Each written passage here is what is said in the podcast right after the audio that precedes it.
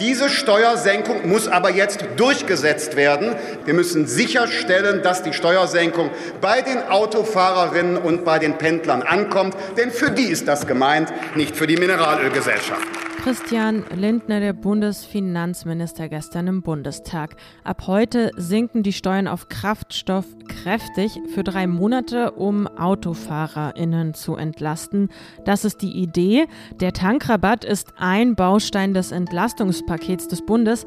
Wer davon eigentlich profitiert und vor allem wer nicht, besprechen wir gleich in dieser Was jetzt Sendung. Außerdem Thema bei uns Hartz IV und zwar Hartz IV für ukrainische Geflüchtete. Die sollen nämlich ab heute einfacher in den Arbeitsmarkt integriert werden.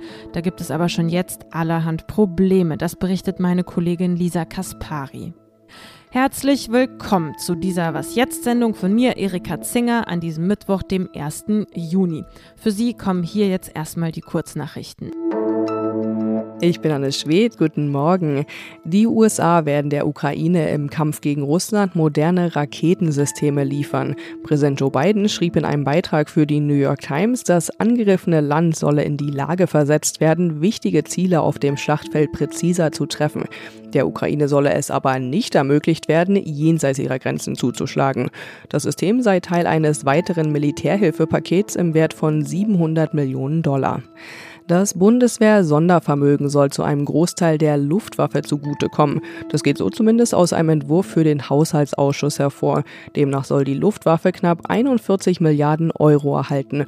Zum Beispiel sollen damit US-Kampfjets gekauft werden oder der Eurofighter entwickelt werden. Mehr als 20 Milliarden Euro sind dafür eingeplant, die Kommunikation zu modernisieren, zum Beispiel um Bundeswehrsatelliten auszubauen. Die Marine soll 19 Milliarden bekommen, das Heer knapp 17 Milliarden. Insgesamt umfasst das Sondervermögen ja 100 Milliarden Euro. Redaktionsschluss für diesen Podcast ist 5 Uhr.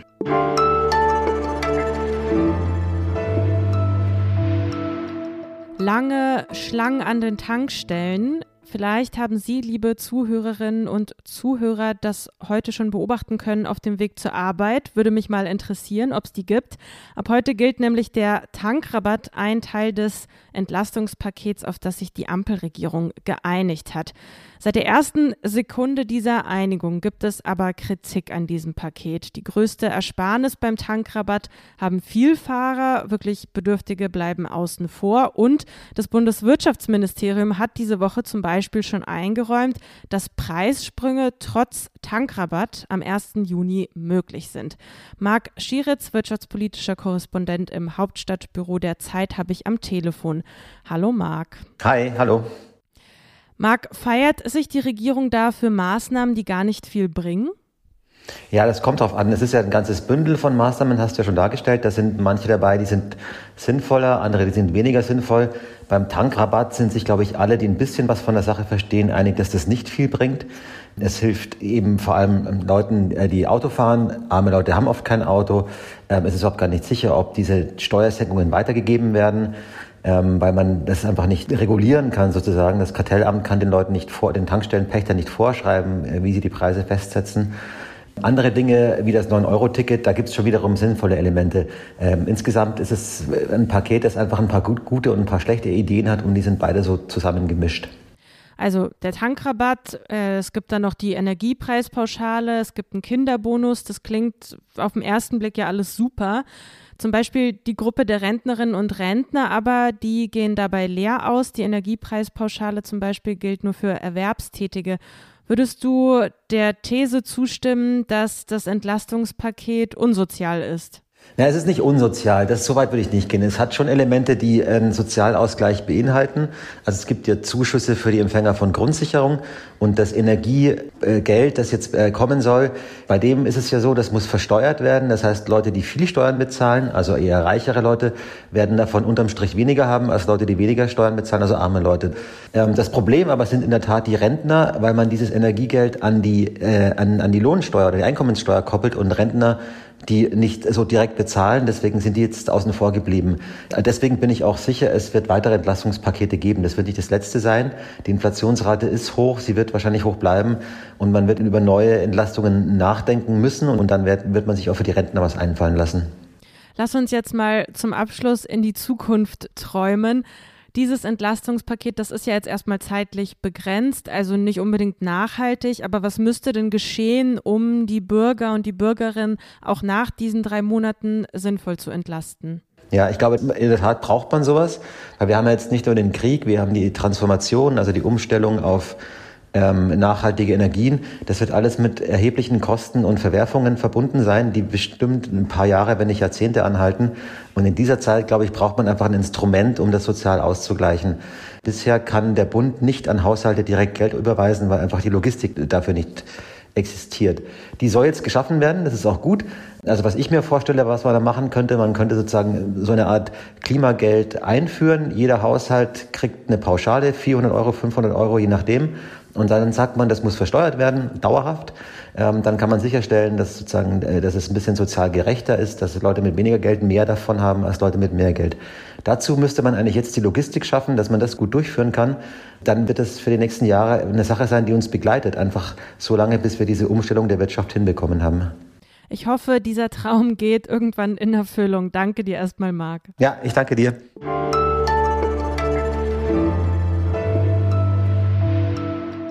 Und sonst so?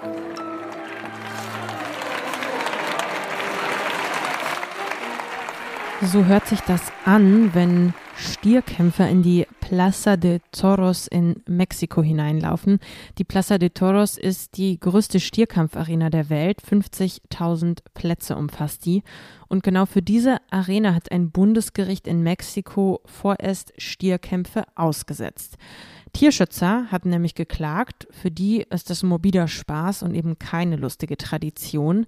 Beim Stierkampf müssen Sie sich vorstellen, werden dem Tier nicht nur Spieße in den Rücken gerammt, der Stier wird mit diesen ganz bekannten pur, pur roten Tüchern gereizt. Damit bewegt er sich mehr und seine Verletzungen vergrößern sich. Am Ende tötet man das Tier durch einen Stich mit einem Degen ins Herz. Einfach nur brutal. Für Mexiko ist dieses Verbot nun historisch. In den meisten Bundesstaaten des Landes ist Stierkampf noch erlaubtes Vergnügen.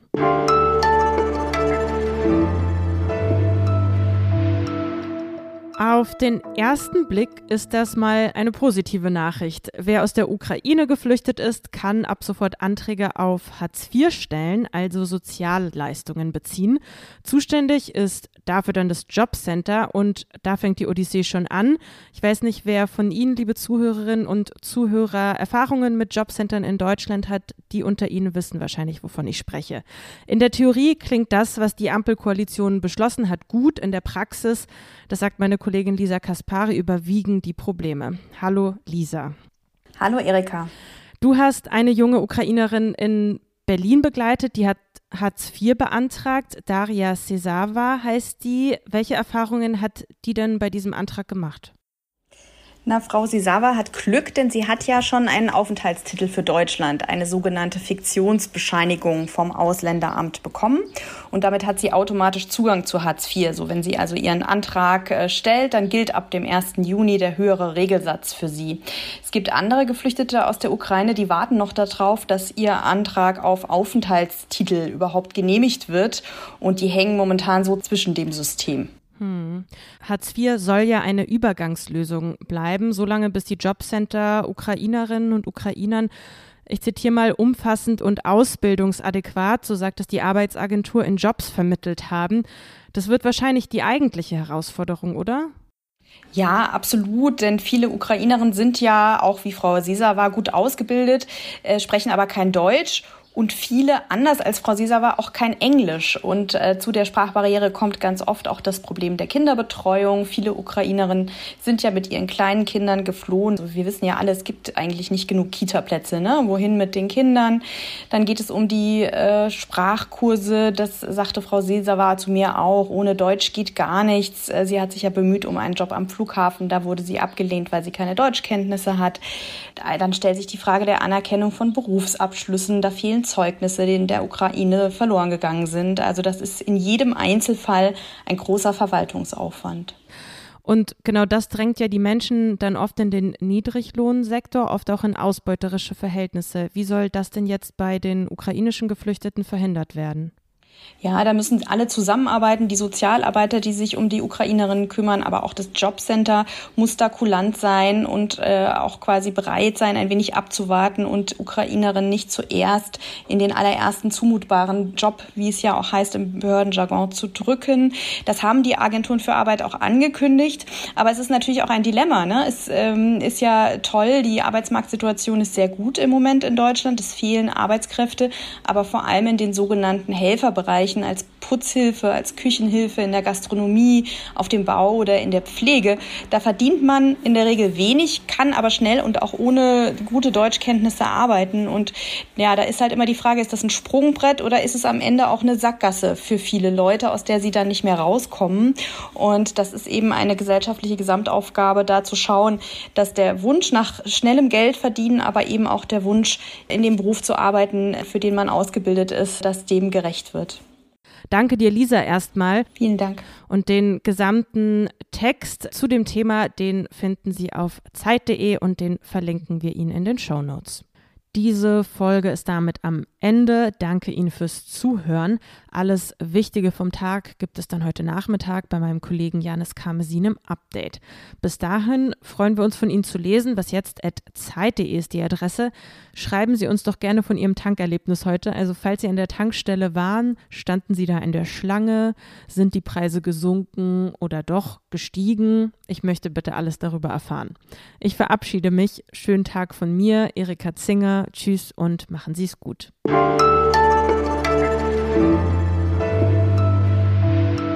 Was hat dich so am meisten beeindruckt bei ihr? Mich hat beeindruckt, welche positive Herangehensweise Frau Sieser war, trotz der vielen traumatischen Erlebnisse, die sie in den letzten Wochen hatte, an ihr neues, ja auch unfreiwilliges Leben in Deutschland hat.